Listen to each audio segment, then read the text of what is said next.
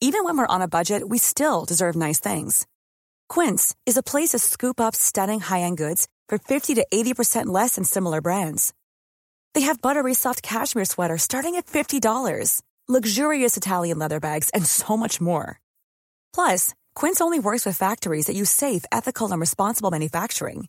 Get the high-end goods you'll love without the high price tag with Quince. Go to quince.com slash style for free shipping and 365-day returns. Une émission réalisée en partenariat avec Orbis Géopolitique, intelligence économique, veille, communication d'influence. Orbis mobilise un large spectre d'experts pour mettre la géopolitique au service de votre entreprise. Retrouvez tous nos services sur orbis-géopolitique.fr.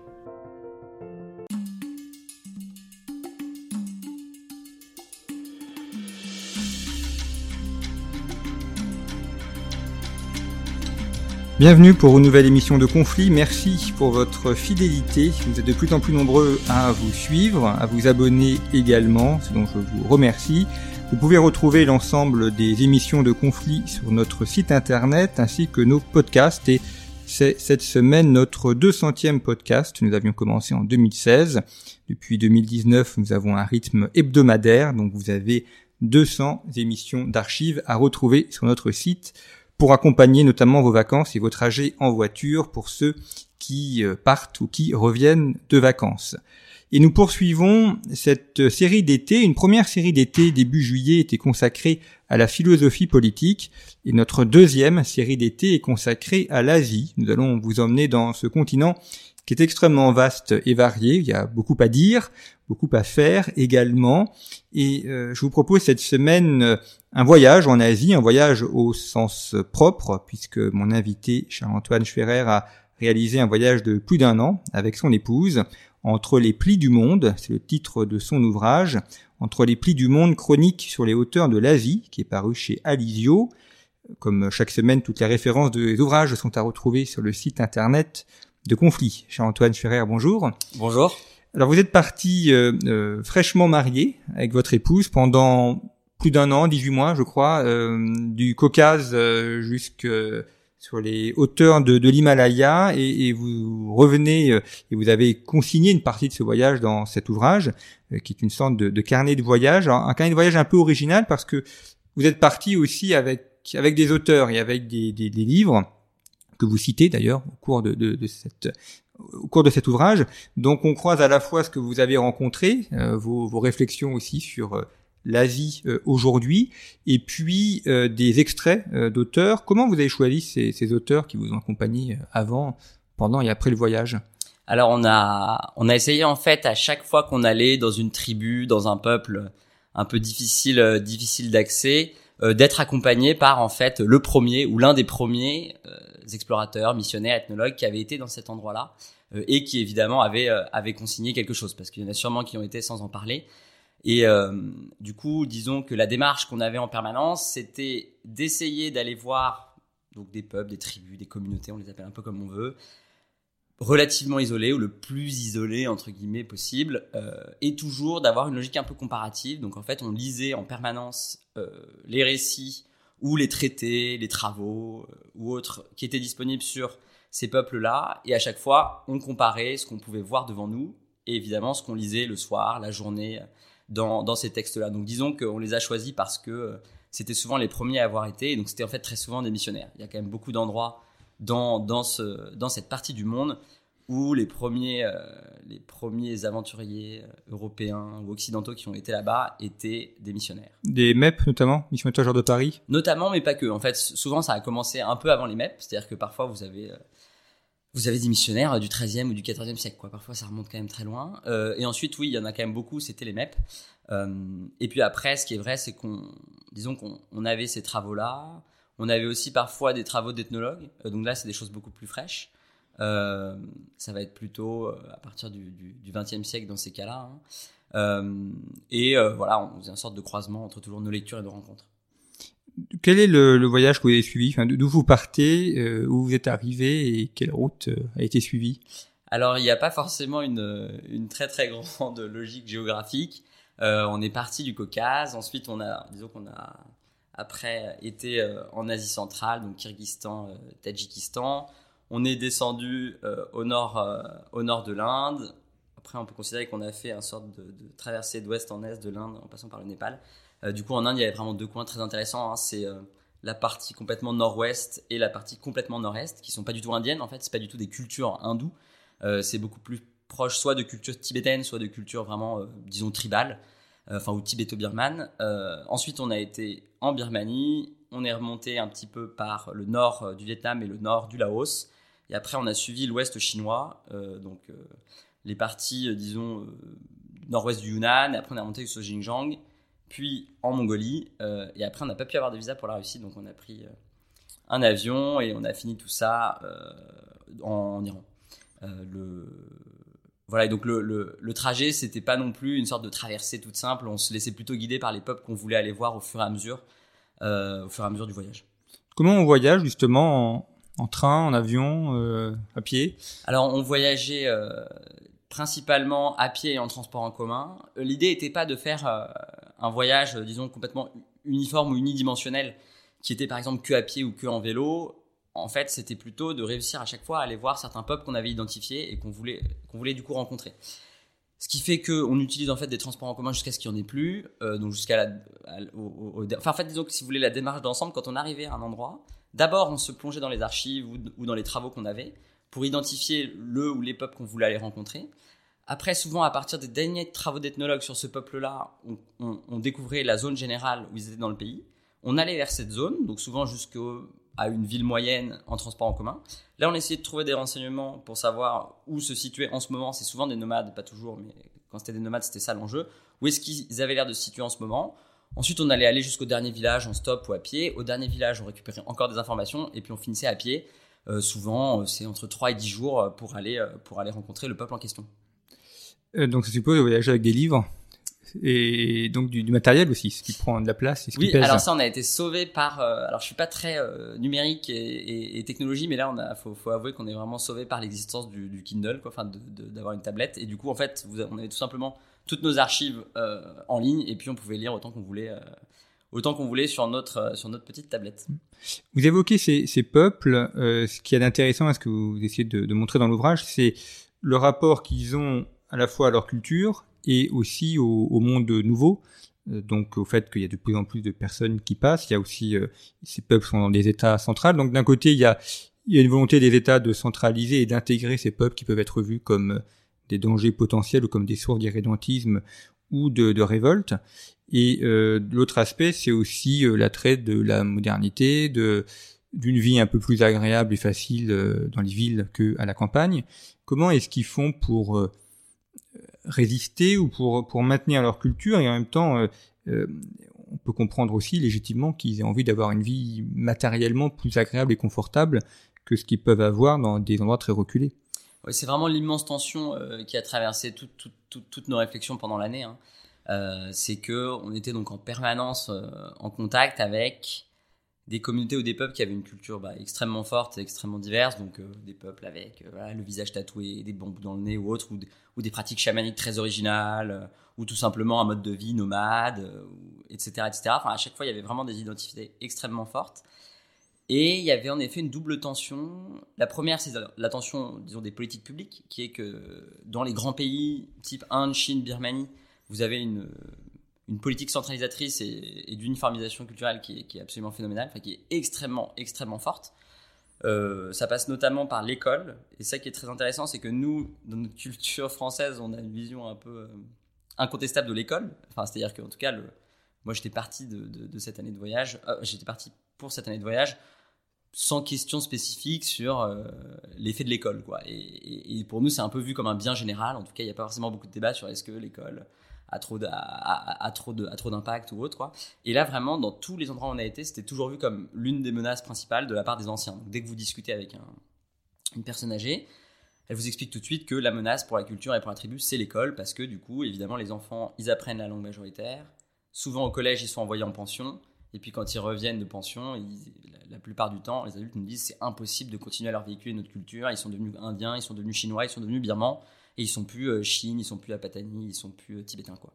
Euh, donc il y a vraiment cette enfin, l'école c'est peut-être le le moyen peut-être politique le plus fort. Et puis après, il y a bah, l'attrait de la, de la, disons, de la société de consommation ou de la société moderne, qui est véhiculée évidemment par l'information. Et du coup, vous avez certains villages où Internet arrive, et puis trois ans plus tard, on a l'impression que, enfin, c'est ce que nous racontent les gens en tout cas, euh, que pareil, euh, les jeunes, les ados sont plus du tout intéressés par les par euh, la culture de leur de leur tribu, par par l'histoire de leur de leur tribu. Et c'est vrai qu'il y a des endroits où c'est vraiment fascinant, où on a l'impression que vous avez des peuples qui ont lutté pendant 50 ans contre, par exemple en, Chine, on était dans une partie où, où, il y a des peuples qui sont à la fois tibétains et catholiques, une sorte de double peine où ils, voilà, ils sont donc des, des, super opposants et ils sont, ils sont assez mal vus, évidemment des autorités centrales. Donc ils ont passé 50 ans à se battre, euh, il y avait des martyrs, euh, il y en a qui partent en exil, et puis euh, ben, on leur donne, on leur met Internet et on a l'impression qu'au bout de deux ans, ça y est, tout le monde est modernisé. quoi. Comment se, se passent les frontières? Est-ce qu'il y a des contrôles? Alors vous racontez notamment en Chine, aux Xinjiang, on va y revenir, où là les contrôles sont assez incessants, mais est-ce qu'on passe de manière générale facilement les frontières avec un, passeport suffit? Est-ce qu'il y a de longues files d'attente? Ça va dépendre aussi des lieux, je suppose. Euh, disons que ça allait. Euh, en fait, vous avez des frontières qui sont euh, de toute façon un peu perdues et où du coup, typiquement quand on passait la frontière entre le Kyrgyzstan et le Tadjikistan, on n'avait plus de visa parce qu'on l'avait perdu. et puis en fait, de toute façon, le, poste frontière, c'est une sorte de petite cahute en haut de, en haut d'un col. là, à cet endroit-là, les soldats tadjiks, ils habitent dans des espèces de de, de, je sais pas comment dire de, d'un vieux fort qui date de, de je sais pas quand et là typiquement bah vu que ils ont aucune connexion, vous inscrivez un faux numéro de visa euh, sur leur papier et puis ils s'en fichent complètement quoi. Donc il y a des zones comme ça où euh, la frontière est vraiment euh, est vraiment très tranquille. Après de façon un peu plus classique, voilà, il y a des zones où il y a un peu de corruption. Donc par exemple quand on est passé rapidement au Kazakhstan, on a eu quelques soucis avec ça. et puis ensuite, disons qu'évidemment le pays où c'est le plus complexe d'avoir un visa, c'est la Chine. donc voilà, là, faut s'arranger un peu, faire croire que vous êtes très riche et puis que vous allez dépenser beaucoup d'argent et ça vous aidera à avoir facilement votre visa au, Xinjiang justement, alors c'est une, région dont on parle un peu plus peut-être depuis un an, un an et demi. On évoque euh, les euh, cas de populations qui sont emprisonnées, etc. Euh, vous évoquez la, la, surveillance, notamment des cartes de CRS très présents qui, qui contrôlent la population. la politique des Han pour noyer les populations ouïghours dans, le, dans la sinisation, et puis euh, également des contrôles extrêmement importants, ce qu'on appelle notamment le, contrôle social chinois, avec les caméras, avec euh, vraiment une, société de surveillance qui semble extrêmement poussée. Euh, oui, c'est vraiment le sujet quand on voyage au Xinjiang et puis ça, ça, paraît assez démentiel. En fait, pour vous figurer, euh, donc dans les villes secondaires euh, où il y a eu des révoltes, donc il y a deux, notamment deux, deux villes moyennes qui ont été un peu les plus avec les plus fortes oppositions.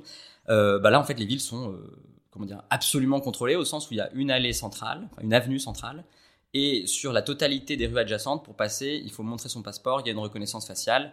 Euh, et puis, si, enfin voilà, donc ils vous reconnaissent et ils vous laissent passer ou pas, et comme ça, ça, permet aux, autorités de contrôler la totalité des déplacements. À chaque fois. Euh, oui, oui. D'accord. En gros, dès qu'on veut prendre une rue adjacente, on doit passer par un portique, on, a notre sac qui est vérifié. Enfin, c'est une sorte de camp, de camp généralisé, quoi. Et en plus, donc ça, c'est dans les deux villes les plus, euh, les plus surveillées. Et puis après, même de façon générale dans, le, dans la région, vous avez, pour entrer dans la totalité des lieux publics, des systèmes de reconnaissance faciale et de contrôle des passeports. Donc le public, c'est euh, les marchés, les gares, les jardins, euh, les gares routières, les grands centres commerciaux, etc. Donc là, bah, typiquement, si vous avez un, casier judiciaire non vierge, vous pouvez pas, vous pouvez pas aller vous balader au jardin public. Euh, donc il y a vraiment et puis par exemple dans tous les bus on vérifie les sacs comme dans nous dans un, aéroport. Donc vous avez à, l'entrée de chaque bus pour les petits bus de ville hein, euh, un policier qui a un détecteur de métaux puis qui vérifie les sacs des uns et des autres. Euh, pareil pour enfin voilà disons que c'est vraiment une sorte de surveillance généralisée extrêmement forte. Il y a des commissariats partout et ça va avec évidemment une politique de on peut probablement utiliser le terme d'éradication culturelle euh, qui est que vous avez par, exemple une des plus anciennes mosquées de Khotan, une des, villes là, avec une opposition assez marquée, a été rasée puis remplacée par un parking. Euh, donc c'est vraiment très fort. Et à côté de ça, vous avez aussi des choses plus insidieuses. Donc typiquement, si vous avez une religion, donc là c'est surtout pour la religion musulmane, et que vous, allez, vous êtes pratiquant, donc quelqu'un qui va à la mosquée, il peut pas, il peut pas être employé par l'État chinois, par exemple. Donc vous pouvez pas avoir de postes de fonctionnaires ou autres si si si vous êtes pratiquant. Et ce qui est assez intéressant, c'est quand après évidemment on en parle avec avec des khans qui sont là-bas. et qui, bon, c'est peut-être sans surprise, mais vraiment une espèce de. Enfin, il y a une sorte d'incompréhension de, totale entre notre vision et la leur parce que il y a un matérialisme assumé qui pour nous est assez impressionnant. Euh, à savoir que la totalité des sujets, dès qu'on parle de la dimension culturelle ou du fait de supprimer une culture, etc., la réponse est toujours matérielle. Donc, on va toujours être de dire, mais regardez, euh, les, les Ouïghours, leur revenu, il a augmenté de 200 dollars euh, par, par an en X années, du coup, c'est la bonne politique. Et, ils sont quand même relativement informés sur les situations européennes parce qu'ils vont toujours nous faire des comparaisons en disant, bah, typiquement, tel, tel, tel, alors ça serait les Gilets jaunes aujourd'hui, ça n'aurait pas eu lieu en Chine, etc. Donc il, y, a, vraiment une surveillance généralisée qui est associée à une politique d'éradication culturelle. Et puis ça, on n'en est pas le témoin, mais apparemment, d'après beaucoup d'informateurs, qui est évidemment associée à une politique de concentrationnaire, quoi, en plus. Quoi. Mais ça, ça on n'a pas forcément travaillé dessus. Et donc, euh, en tant que Français, euh, vous êtes plus facilement repérable, donc vous êtes senti surveillé ou il y avait Alors, policiers chargés de... Ils s'en fichent. C'est-à-dire que je pense que le les touristes sont pas du tout, enfin ou les étrangers sont pas du tout la menace. Le sujet c'est vraiment le l'encadrement euh, le contrôle ou la surveillance de, de l'ethnie euh, du peuple ouïghour. Et du coup, bon, nous évidemment, il y a tout un tas de contrôles partout, mais sincèrement, c'est pas. Euh, alors il y a quand même des systèmes où évidemment, si vous allez pas, enfin, il y a, Xinjiang, vous avez seulement une, une auberge par ville qui est agréée pour accueillir des étrangers. Vous êtes obligé d'aller là, mais vous pouvez quand même réussir à dormir un peu dehors ou chez les gens en étant discret. Euh, globalement, la surveillance, elle est pas trop à l'encontre, euh, elle est pas trop à l'encontre des étrangers en fait, elle est vraiment à l'encontre du peuple euh, local. Et d'ailleurs, vous avez aussi des systèmes un peu un peu ridicules de milices où du coup on demande en fait, je sais pas quel est exactement le système, mais de fait, en vous baladant dans la rue, vous avez des milices ouïghours qui se surveillent donc eux-mêmes quoi et qui, patrouillent. Et bon, a priori, comme, comme les familles ouïghours ont pas l'air d'avoir très envie d'envoyer des gens dans la milice, c'est que des, des, fillettes ou des vieillards qui marche avec une batte de baseball sur le bras, c'est un côté un peu ridicule. Et un peu dans le même esprit, euh, tous les commerçants, par exemple, dans certaines villes, euh, sont obligés de porter un gilet pare-balles, un casque et ont un espèce de panoplie antiterroriste, euh, alors que c'est des commerçants ouïghours, donc de toute façon, a priori, ils vont pas forcément se faire attaquer par leurs propres, par leurs propres cousins. Ah, c'est vrai pour tous les commerçants, donc quel que soit leur, leur commerce, c'est pour se protéger et Exactement. Donc par exemple, vous allez à la boulangerie, et ben euh, votre boulanger, il va avoir euh, un casque, un gilet pare-balles, et puis dans un coin de sa boutique, il y a euh, un, grand bouclier et puis une matraque. D'accord. Donc ils sont prêts à affronter émeute ou attentat. À s'affronter eux-mêmes, surtout. c'est ça qui est un peu un peu ridicule. Et vous pouvez avoir une espèce, une, vieille, une vieille grand-mère qui vous sert de la soupe avec un grand qui, qui lui qui, euh, qui lui cache le visage. Enfin, c'est, c'est, c'est un côté aussi un peu lunaire, quoi. Donc, il y a à la fois un côté ridicule, c'est-à-dire que vraiment, ces espèces de, de fausses milices où c'est des vieillards qui patrouillent, c'est absolument ridicule. Euh, et puis en même temps, un côté un peu terrifiant euh, sur le degré de contrôle et de surveillance. Mm. Au, au Xinjiang, vous faites également mention de la, frontière, qui est une frontière très classique en, géographie, très ancienne, entre le riz et le blé. Et on le voit notamment dans l'alimentation. Alors, vous évoquez plusieurs fois les, les plats que vous avez consommés. Euh, ça permet aussi de tisser les frontières culturelles, de voir quels sont les, aliments utilisés. Euh, ça, au Xinjiang, vous l'avez vu cette, euh, question culturelle justement? Euh, Oui, c'était pour nous extraordinaire parce que justement en basculant, euh, donc on avait dû passer, je sais pas, 4 ou 5 mois dans le monde du riz, quoi, ou, enfin, dans, des cultures, disons, vraiment asiatiques, je sais pas si c'est le bon terme. Et en arrivant au Xinjiang, donc on arrive en train de nuit, on traverse euh, un désert, et puis euh, en arrivant le matin, euh, ça y est, c'est, enfin, j'ai presque dire, c'est l'Europe, quoi, au sens où vous avez des faciès complètement différents, beaucoup plus métissés. Il va y avoir des yeux bleus, il va y avoir des gens avec des visages beaucoup plus clairs, des, des oui, des, formes de visage indo-européennes.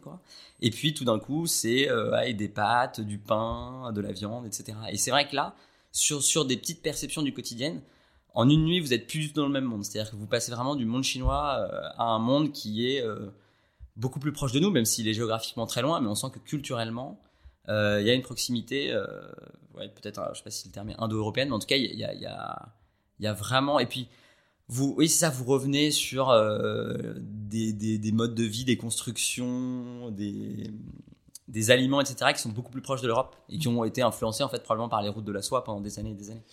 Vous faites référence également à la présence de, de vignes, enfin de feuilles de vignes. Je je sais pas si on boit du vin, ou en tout cas, ou en tout cas la, la vigne est présente.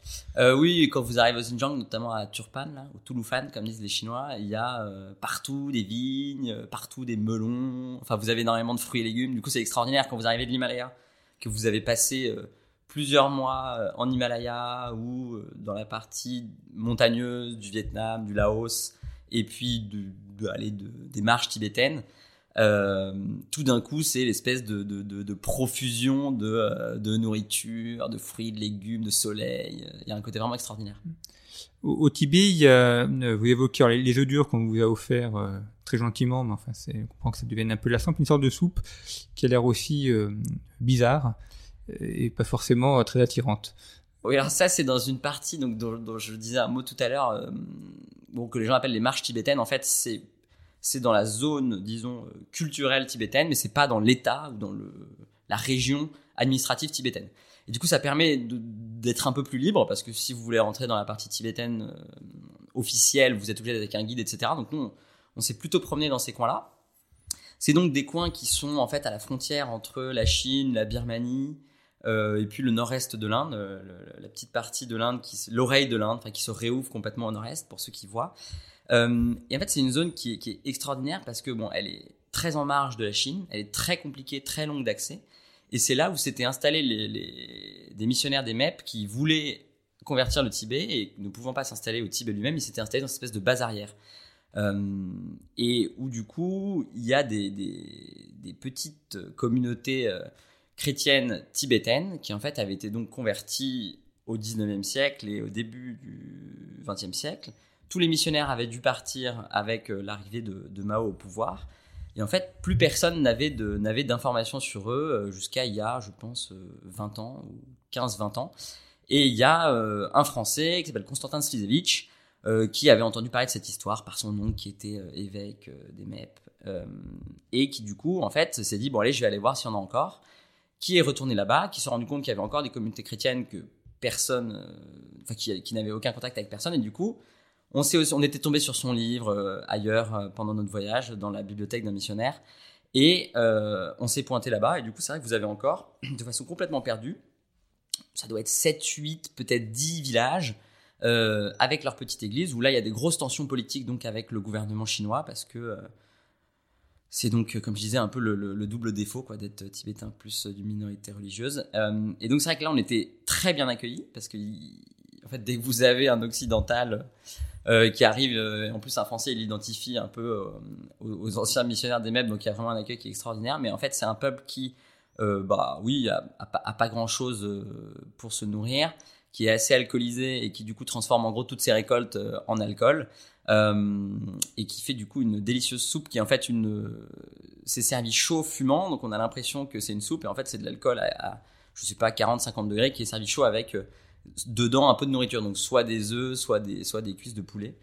Euh, voilà, c'est assez surprenant au petit-déj.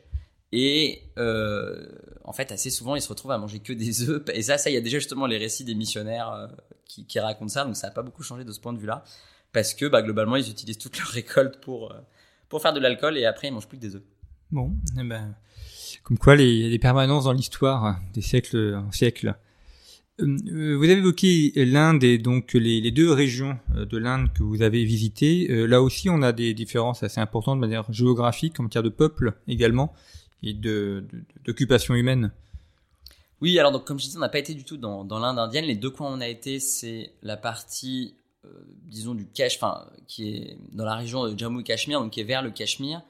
Euh, mais en fait, en gros, vous avez le Cachemire et le Ladakh que les gens connaissent, et puis entre les deux, il y a sorte de, de, de longue vallée qui s'appelle le Zanskar euh, et qui est de culture pareil disons tibétaine donc ils sont bon officiellement bouddhistes mais en fait on se rend compte que tous les beaucoup de bouddhistes sont en fait animistes. Euh, donc là ils sont disons euh, bouddhistes euh, animistes quoi ou de la religion antique himalayenne. Enfin ou disons Bön bref peu importe. Mais donc on a été dans cette partie là et donc là on a plutôt l'impression de se balader en fait dans ce qu'était probablement le Tibet.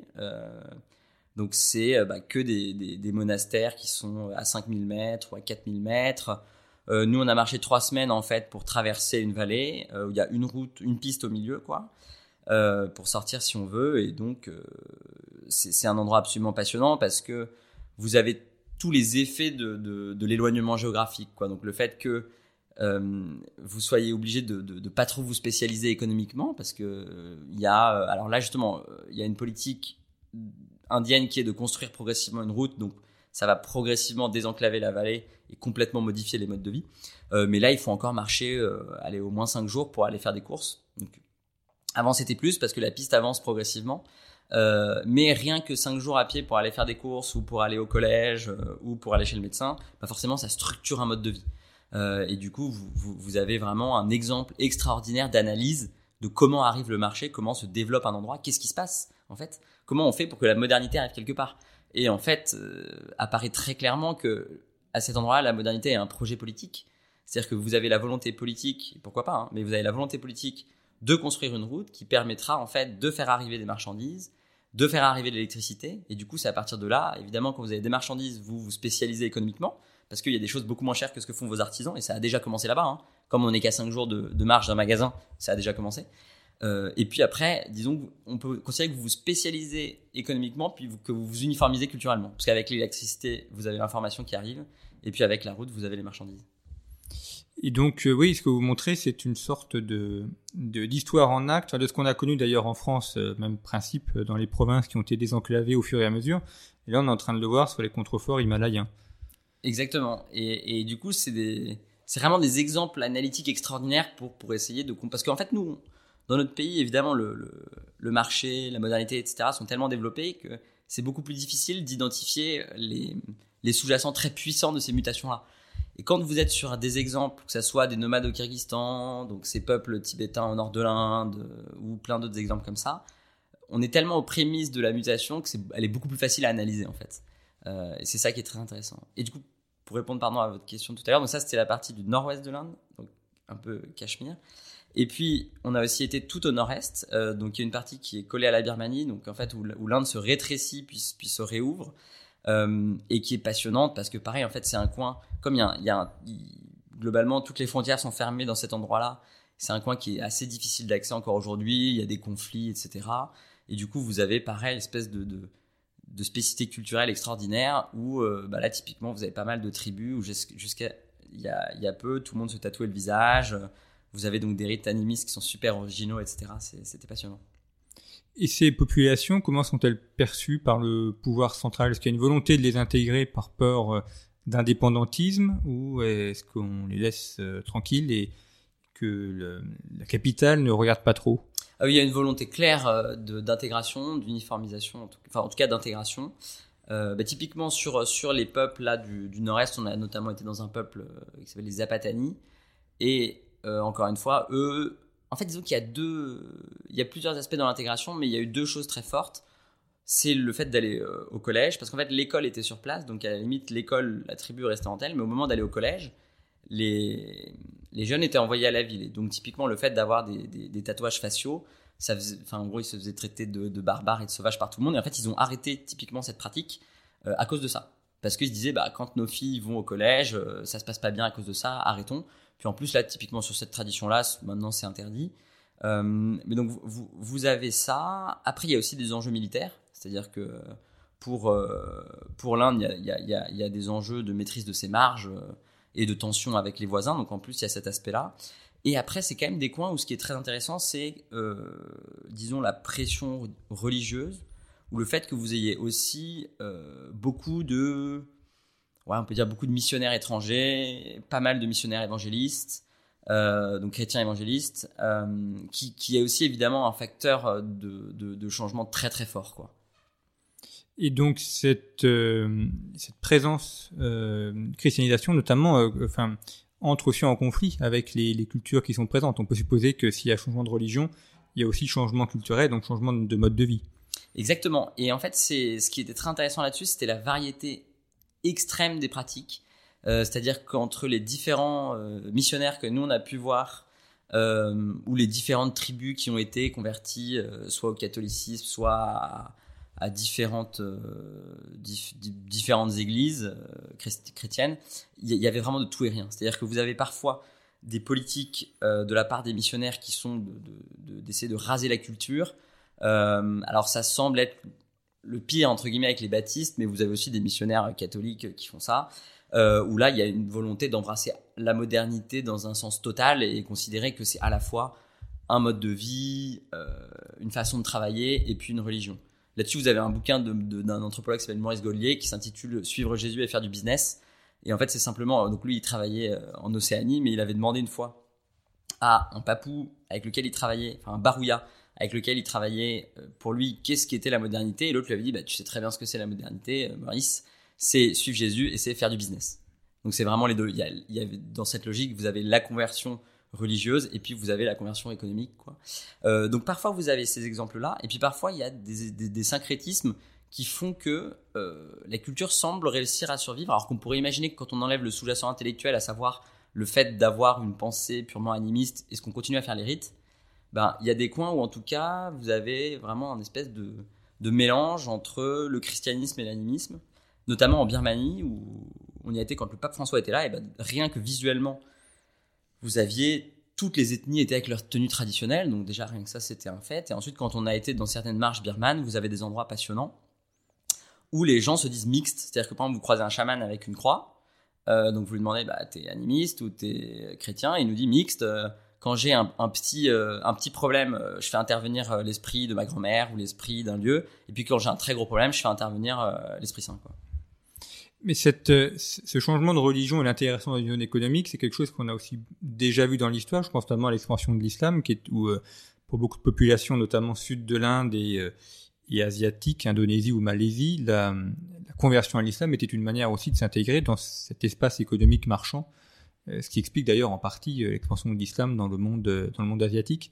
Donc on voit aussi comment la, question culturelle n'est pas que culturelle, elle est aussi économique ou elle est aussi d'intégration dans un, espace d'échange politique ou de, marché qui est beaucoup plus grand. Oui, et il y a toujours des débats sur les raisons de ces conversions. Euh, par exemple, en Inde, on avait beaucoup de, de retours comme quoi bah, c'était les intouchables qui se convertissaient le plus à d'autres types de religions. Euh, là, vous pouvez considérer qu'il y a évidemment un intérêt euh, matériel et politique. Euh, vous avez aussi des coins, typiquement là, dans les marches tibétaines dont on parlait tout à l'heure, où, en fait, historiquement, quand les. En fait, comment dire, il y avait un lien entre l'endettement et la dépendance politique. et quand, en fait, les les villages se convertissaient au christianisme, au début, les missionnaires remboursaient les dettes du village. Donc vous avez eu des exemples de villages qui sont tous convertis, comme ça, on a remboursé toutes leurs dettes et puis après, ils sont déconvertis. Je sais pas comment, je sais pas quel est le bon terme, mais en tout cas, ils sont revenus à leur religion originelle.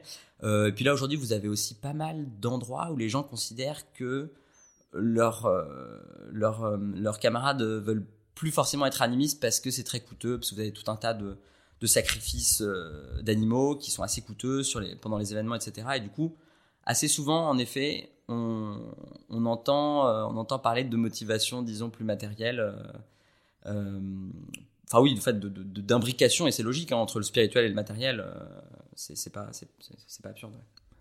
on va terminer cette émission en, allant vers l'ancien espace indo-chinois euh, français, Laos, Vietnam, où vous êtes passé aussi. C'est pas la fin de votre voyage, mais c'est un, moment où vous êtes passé. Dans ce, alors, Laos est un, des pays peut-être les plus enclavés, alors déjà physiquement enclavé puisqu'il n'a pas d'accès à la mer, contrairement à ses voisins, mais c'est aussi un pays dont on parle assez peu et qui, qui n'est pas dans les grands espaces chinois ou indiens. Euh, comment est-ce que vous enfin, qu'est-ce que vous avez pu voir sur place de cet euh, enclavement laotien et du rapport aussi avec les populations locales? Le Laos, ce qui est extraordinaire, c'est qu'on a l'impression qu'ils sont vraiment euh, absolument hors du temps. Euh, c'est pas juste une impression de touristes qui passent ou autre, hein, mais moi, moi j'avais fait en fait un stage à l'ambassade de France au Laos, du coup, ça devait être il y a 10 ans maintenant. Et donc j'y suis retourné là euh, il y a trois ans il y a trois ans pour ce pour ce voyage. Et ce qui était extraordinaire par rapport à plein d'endroits où on avait été cinq ans avant, sept ans avant, huit ans avant, il y a une espèce de d'inchangé qui est qui est magique. Euh, et c'est-à-dire que dans la capitale, par exemple, vous aviez le même mendiant au même endroit que sept ans plus tôt. Euh, moi, j'avais fait un travail en fait à l'époque sur la prostitution à Vientiane. Euh, et typiquement, dans les bars en question, vous y retournez, et ben, il y a près de la moitié des, des femmes qui n'ont pas changé. Enfin, il y a une espèce de, de, permanence, euh, comme si euh, tous les changements du monde leur, leur, euh, je sais pas, leur passaient complètement au-dessus de la tête. Et, du coup, vous avez ça qui est très intéressant. Ce qui est très intéressant, c'est quand vous le reliez évidemment avec des, des, récits historiques euh, des explorateurs qui y étaient et qui ont exactement la même impression euh, au 19e. Euh, et donc qui vous expliquent qu'ils ont l'impression que les Laotiens, ils sont super tranquilles, qu'ils travaillent pas, etc. Euh, et, là-dessus, il y a, vraiment une espèce de sagesse qui est, assez étonnante.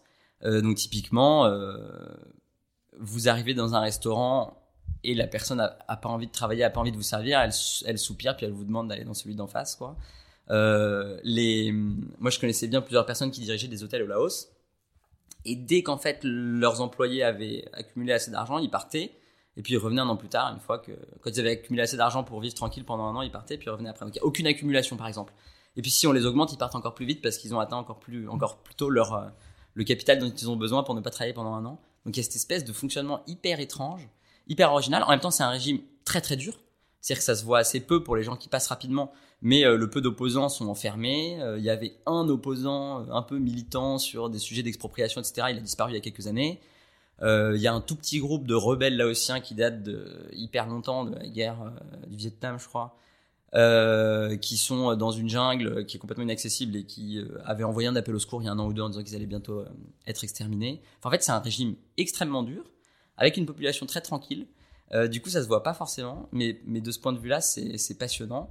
Et ce qui est très intéressant, c'est que vous aviez, ça devait être au 19e, euh, un explorateur qui a expliqué que les Laotiens, en gros, avaient un peu réduit en esclavage euh, les, certains, certaines tribus, et puis qu'il avait bien peur que ça soit pareil de la part d'un voisin envers le Laos, vu à quel point les Laotiens étaient déjà tranquilles à l'époque. Et c'est quand même plus ou moins ce qui est en train de se passer avec la Chine, qui on peut considérer qu'il prend vraiment possession des lieux, qui prend possession des, de beaucoup de réseaux économiques et qui est en train de construire surtout un, un TGV en fait entre Kunming et Vientiane, donc entre une grande ville du sud de la Chine et, la capitale laotienne. Et on peut quand même considérer que le jour il y aura un TGV euh, qui reliera le pays à la Chine, bon bah globalement le, le, pays sera, sera intégré euh, quasiment totalement à l'espace chinois. Le, le, voisin vietnamien, lui, c'est complètement l'inverse. C'est extrêmement de, de profusion, d'activité, de, de, développement aussi.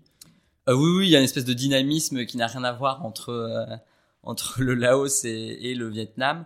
Après, ce qui est quand même intéressant d'un point de vue plus ethnologique dans ces deux pays-là, c'est que vous, quand vous allez dans les montagnes, vous avez encore beaucoup de beaucoup d'ethnies qui portent leur qui portent leurs costumes, qui ont l'air d'être très fiers de leur spécificité culturelle. Et ça, au Vietnam, c'est super intéressant parce que a priori, il y a eu une politique de de promotion de, la disons de la diversité culturelle, probablement pour des raisons touristiques, mais qui fait que l'uniformisation qu'on voit par exemple en Inde ou en Chine, euh, elle n'a pas forcément lieu au Vietnam parce que voilà, vous avez tout un tas d'endroits où les gens portent leurs tenues. Alors, c'est des tenues qu'on modernise, c'est des tenues qu'on rend plus simples. Les petits groupes ethniques sont, sont comment dire, euh, se dissolvent dans les grands.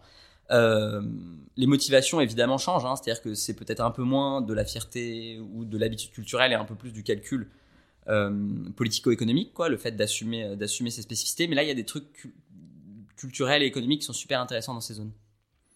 Et puis, vous évoquiez l'intégration du Laos dans la Chine. En fait, c'est un petit peu, ce qu'on voit à travers votre ouvrage, c'est qu'il y a une sorte d'expansion chinoise, alors à la, chinoise, alors à la, fois à l'intérieur de leurs frontières, notamment euh, au Xinjiang, mais aussi à la garde de ses voisins. On a l'impression d'une dilatation de l'espace chinois qui fait usage notamment des infrastructures euh, de la route de la soie et autres pour euh, pour s'approprier les pays, en, faire des sortes de protectorats, pas des colonies parce qu'ils sont pas envahis, ils restent indépendants, politiquement indépendants, mais en tout cas ils sont intégrés au, vaste espace chinois. Oui, c'est le grand sujet partout, hein, les gens en parlent énormément. En Birmanie, ils se plaignent beaucoup de ça, donc au Laos c'est vraiment visuel. Euh, quand vous allez par exemple au Kyrgyzstan, bah, la totalité des marchandises, là c'est plutôt économique, quoi. En tout cas visuellement c'est économique, à savoir que la totalité des marchandises sont évidemment chinoises. Vous avez euh, beaucoup de camionneurs chinois qui traversent le pays. Et c'est vrai qu'on voit vraiment une sorte d'influence progressive qui passe par plein de canaux. Euh, évidemment, la puissance économique, enfin le fait en fait de pouvoir euh, déverser des, biens industriels dans toute l'Asie, partout quoi. Et puis pour les voisins plus proches, un aspect d'intégration plus forte avec beaucoup plus de, présence. Donc par exemple au Laos ou en Birmanie, il y a une présence de la, population chinoise qui est assez marquée. Par exemple, au Laos, ça explose littéralement. à Vientiane, ils sont en train de construire un très grand quartier pour loger pour loger la totalité des expatriés chinois sous peu. Bah, par exemple, à, Phnom Penh, pareil, vous avez plusieurs quartiers qui, qui sont en train d'être construits pour loger les Chinois. Et du coup, disons que c'est avec des outils différents ou des courroies de transmission différentes, mais oui, le grand sujet de la zone, c'est la montée en puissance de la Chine.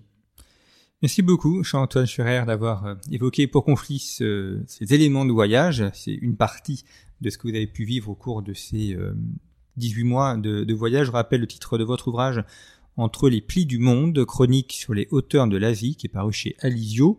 Toutes les références sont à retrouver sur le site internet de Conflit site internet sur lequel vous pouvez également retrouver notre numéro qui est actuellement en kiosque, qui est consacré à l'Afrique de l'Ouest, et puis notre hors-série géopolitique de la santé. Et puis vous pouvez également vous abonner. En vous abonnant, vous permettez à Conflit de se développer, de continuer son développement et de continuer également à vous proposer ces émissions en accès libre. C'est cette semaine la, la 200e émission. Alors j'espère qu'il y en aura 200 autres de plus mais en, vous abonnant, vous permettez ainsi à Conflit de vous proposer ces contenus en accès libre. Merci beaucoup pour votre fidélité, je vous retrouve la semaine prochaine pour une nouvelle émission de notre série consacrée à l'Asie.